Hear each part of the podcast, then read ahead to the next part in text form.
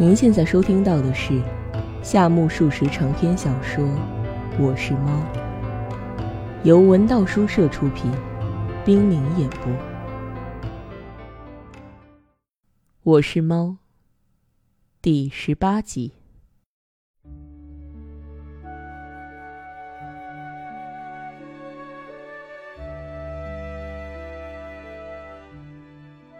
那么是从这儿进院溜进卧室的吧？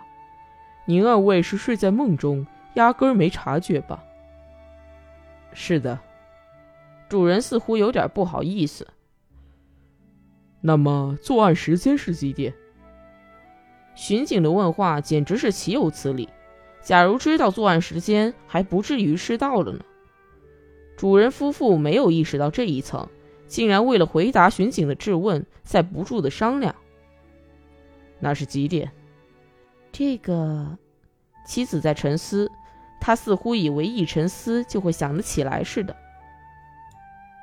你昨晚是几点钟躺下的？我睡得比你晚。是啊，我是在你之前躺下的。是几点钟醒的呢？七点半吧。那么贼闯进来是几点钟呢？总该半夜了吧？谁不知道是半夜？问你几点钟？准确时间不仔细回想一下是不清楚的。妻子似乎还要想下去，但是巡警不过是走走形式，问问而已。至于那贼几时闯入，压根就无关痛痒。哪怕撒个谎，只要信口回答一句也就罢了。而主人夫妇却在没头没脑的互相问答。巡警似乎有些不耐烦，说：“那么是被盗时间不明。”主人以老一套的腔调答道：“哦，是啊。”巡警没有一丝笑容，说：“那么，请你交一份失盗申报书，上写明治三十八年某月某日，闭门就寝后，盗贼则下某某套窗，闯进某某室内，盗走某某物品。以上属实，特此申诉。”这不是一份报告，是申诉，最好不写收信单位名。被盗物品一一列举吗？嗯，短挂几件，价值几何，按这样的格式做表呈报。哦，进屋看看也无济于事，已经是失盗之后了吗？巡警说的怪轻松，转身走了。主人将笔墨砚池拿到市中心，换来妻子。几乎用吵架时的大嗓门说：“立刻写失盗申诉书！你把被盗物品一件件的快说！喂，说呀！”哟，烦人，还赚了个快说！你这么盛气凌人，谁还肯说？女主人只把细带子缠在腰上，戏也没戏，便一屁股坐下。瞧你像什么样子，活像遇了个卖不出去的姚姐！为什么不把腰带子扎好再出来？你若嫌这样难看，就给我买一条带子来。什么要解不要解的，既然失盗，还有什么办法？连宽幅腰带也被偷了去。哼，可恶的东西！那就从腰带开始写吧。什么样的腰带？什么样的？还能有多少条？就是那条黑缎子面绸子里的呗。好，黑缎子面绸子里腰带一条，值多少钱？六元左右吧。扎这么贵的带子，太狂了！今后要扎一元五角钱上下的。哪有那么便宜的带子？就说你不是个通情达理的人嘛，不管老婆穿的怎么邋遢，你只要把自己打扮的好些就行。哎，算了，还丢了什么？缎子褂，那是河野婶送的遗物，同样也是缎子，和今天的缎子可大不相同哟。没工夫听你分辨，值多少钱？十五元，穿十五元的和服外挂，太不合身份。这有什么？又不是要你花钱。其次是什么？黑布袜子一双，是你的吗？是你的呀，买价两角七分。其次，山药一箱。连山药也偷去了，他是想煮了吃，还是熬汤喝？谁知他想怎么吃？你到贼家去问一问吧。报多少钱？山药价格我可不清楚。那就写上十二元五角上下吧。哼，这也不是胡诌嘛！就算是从唐津跑来的山药，若值十二元五角，那还得了？你不是说不知道吗？是不知道，不过若说十二元五角，那太过分了。不知道价钱，可又说十二元五角太过分，这是怎么回事？简直不合逻辑。因此才把你叫做奥坦钦·巴列奥洛呢。叫我什么？奥坦钦·巴列奥洛是什么意思？管他什么意思。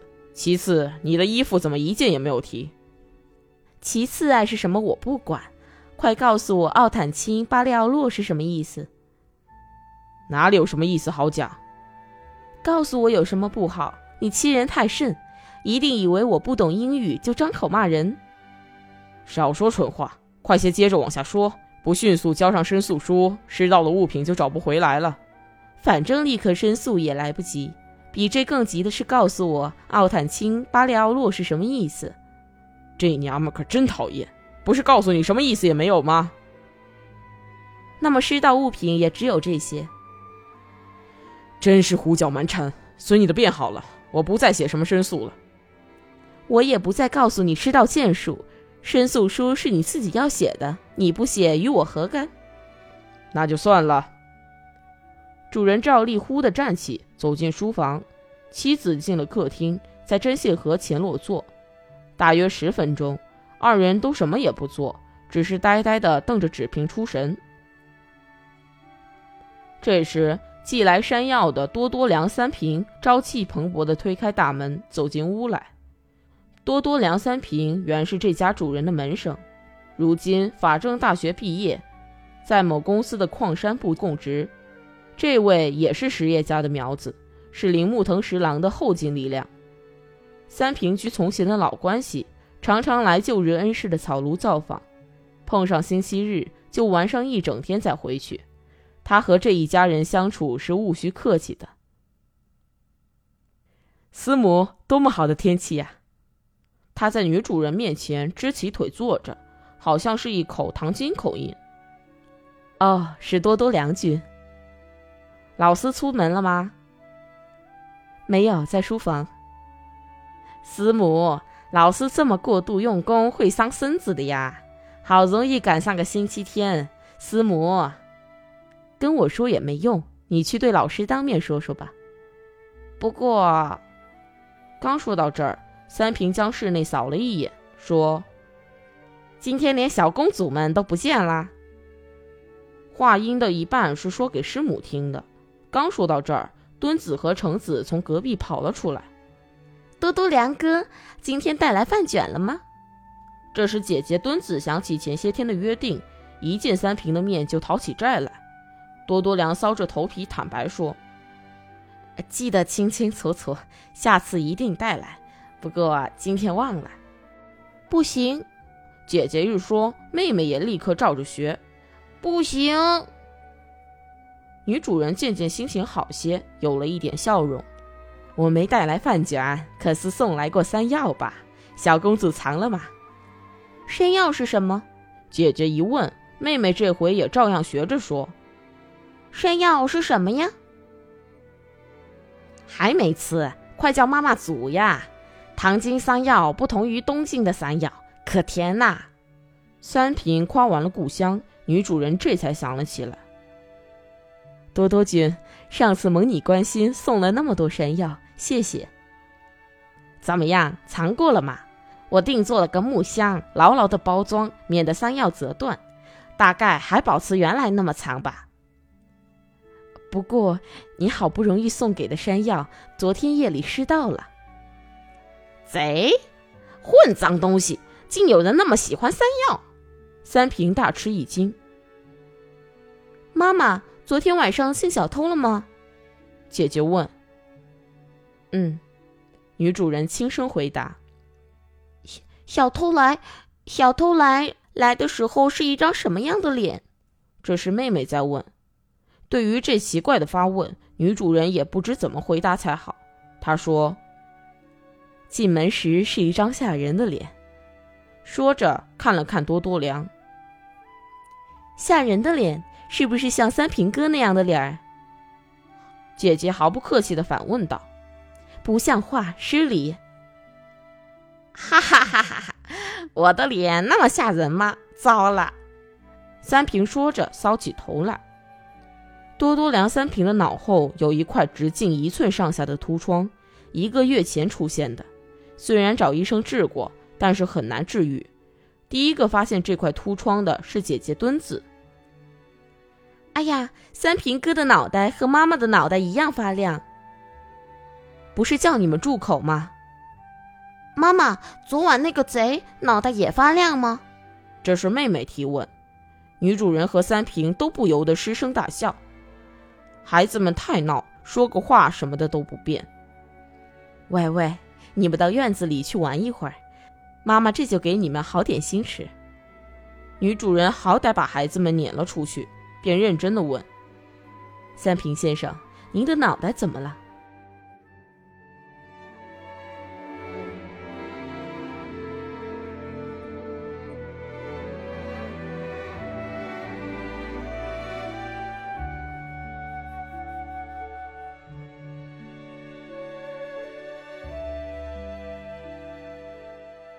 被虫子咬的不容易好，师母也是。乱弹琴，哪里是虫子咬的？女人嘛，发髻往下坠的地方都会稍稍见秃的。秃就是有细菌呀。我这可不是细菌，那就是师母的固执了。不管怎么说，反正不是细菌。可英文把秃头叫做什么？据说把头叫做包尔德。不，不是这么说，还有个更长的名字吧？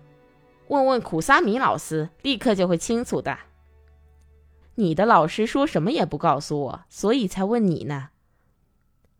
我除了包尔德，再就不知道。很长，怎么说的？叫奥坦钦巴利奥洛。大概奥坦钦说的是秃，以下说的是头吧？也许是这样。我立刻到老师书房去查查韦斯大词典。不过老师也够怪的啦，这么好的天气竟闷在家里。师母，这样下去胃病可不会好呀，还是劝他到上野等地去观赏樱花吧。你领他去吧，因为你的老师绝不肯听女人的话。近来还吃果子酱吗？是的，老样子。不久前老师还对我发牢骚呢。老婆总是说我果子酱吃的太贪了，愁人。可我没想要吃那么多呀，是不是计算失误？我就说那一定是令爱和太太合伙吃掉了。你这个讨人嫌的多多良，干什么要那么说呀？可就连师母看样子也像是吃过的呀。看样子怎么能看得出？是看不出。不过难道师母一点也没吃？吃倒是吃了一点点，吃点又有何不可？自己家的东西嘛。哈哈，不出所料。哎，不过说正经的，私道可是意外之灾呀。只偷走了山药吗？若是只偷了山药，那就不发愁了。平时穿的衣服都被偷走了，岂不有了燃眉之急？又要借钱了吧？这个猫如果是条狗就好了。真遗憾。师母一定要养一条肥狗，猫可没有用哟，光知道吃。这猫也捉过几只耗子吗？一只耗子都没有捉过，真是个又懒又不知耻的猫。啊，那就毫无用处了，赶快扔掉。要不我就拿走烀肉吃吧。哟，多多良先生还吃猫？吃过呀，猫肉可香啦，真是英雄气概十足。杂家也曾听说过这样的传说，在下等门生当中，有些野蛮人吃猫肉，但是连素门关顾的多多良君竟也是一丘之貉，这是杂家迄今做梦也不曾料到的。何况此公已不再是寄人篱下的穷学生，虽然出校时日尚浅，却是一名堂堂的法学士，在六井物产公司供职，那么令人惊讶的程度就更非同小可了。逢人要防贼，这句格言已经有韩月二世、梁上君子的实践证实了。而“逢人要防吃猫鬼”这句话，则是多亏多多良君才使我首次悟出的真理。阅历深处见精明，精明固然可喜，但是危险也逐日增多，自然就一天比一天含糊不得。人不论变得狡猾卑鄙，还是披上表里不一的伪装，无不是精明的结果。精明又是年高的罪过。所谓老奸巨猾，说的就是这个道理。像我等猫辈，说不定趁今日在多多良君的热锅里陪伴着葱花一同升天，倒为上策。我想着想着，在墙角缩成一团。而适才和妻子吵架，一度回到书房的主人，听见多多良的语声，又徐步踱进客厅。老四，听说失窃啦，真愚蠢！多多良迎头就是一棒，闯来的贼才愚蠢呢。主人任何时候都以圣贤自居，偷的愚蠢，被偷的也并不聪明。还是顶属无物可施的多多良这号人最聪明吧。妻子这回助了丈夫一臂之力。不过最愚蠢的还是这只猫，真是的，这猫安的什么心？不捉耗子，贼来也装不知道。老师，把这只猫给我好不好？留在家里也毫无用途。给你也行，做什么用？烀肉吃。主人听了这句恶狠狠的话，立刻隐隐作呕，流露出胃病患者的病态笑容，但却并未做任何明确答复。多多良也就没有表示一定要吃，这在咱家来说真是万幸。隔了一会儿，主人话锋一转说：“猫嘛，不去谈它，可衣物失道，冷得受不住呢。”主人显得十分沮丧。的确，怎么能不冷？以前主人身穿两件棉衣，而今天只穿了件夹褂和半截袖的衬衫，从清早就一动不动，一直闷坐斗室。本已不足的血液全力支持他的胃。至于手脚，可就滴血不进了。老师，教师嘛，毕竟是当不得的呀。稍一失道，立刻就混不下去。莫如重打主意，当个实业家不好吗？老师讨厌实业家，即使说那番话，也等于白说。女主人从旁插嘴回答多多良：“当然，女主人是巴不得丈夫成为实业家的。”老师。您毕业几年了？今年是第九个年头了吧？女主人说罢，回头瞅了丈夫一眼。丈夫未加可否。已经九年还不涨薪水，怎么干人家也不说个好，真是郎君独寂寞啊！多多良将中学时期背熟的一句诗朗诵给女主人听，女主人却不懂，因此默不作声。教员嘛。自然不爱当，实业家嘛更不想干。主人好像心里在盘算，到底想干什么呢？老师讨厌一切，所以，妻子说：“不讨厌的只有师母吗？”多多良开了个不合身份的玩笑。最讨厌。主人的回答极其干脆。妻子转过脸去，沉默片刻，又扭过头来。望着丈夫的脸，想彻底制服主人，便说：“恐怕你连喘气都厌烦了吧？”倒也不怎么稀罕。主人回答的意外从容，妻子也就束手无策了。老师，你不如轻松些散散步，不然会搞坏身体的。并且你当个实业家吧，赚钱实在是轻而易举的事。可你并没有赚到几个钱呀。这老师，我去年刚刚进了公司嘛，即使如此，也比老师有一点储蓄。储多少？女主人热心的问道。已经有五十块了。究竟你月薪多少？女主人又问。三十块，每月在公司存款五块，准备一旦有事时花用。师母，你也用零钱买点环城路电车股票吧。从现在起，只要三四个月就能翻一番，稍有一点钱，很快就可以翻到两倍、三倍。若有那么多钱，即使失道，也不至于犯愁了。因此，最好当个实业家。假如老师是学法律的，在公司或银行里做事，如今每月会有两三百元的收入。太可惜了，老师，您认识工学士铃木藤十郎吗？嗯，昨天来过。是吗？前些天在一次酒席上相逢，提起老师来，他说：“原来你曾经是苦沙弥兄的门生。从前我也曾和苦沙弥兄在小石川市一同起过火。下次你去给我烧好，就说我不久要去拜访他。听说他最近到东京来了。是的，以前他一直在九州煤矿，近来调到东京，混得很好。他拿我也当成朋友谈心。”老师，您猜他每月挣多少钱？不知道。月薪二百五十元，年终年末还分红，平均起来要挣四五百元呢。像他那号人都拿这么多钱，可老师是教英语入门课本的专家，却混得死宰一壶球，太傻了。是太傻。即使像主人这样超然物外的人，其金钱观念也与普通人毫无二致。不，说不定正因为穷困潦倒，对于金钱倍加渴求呢。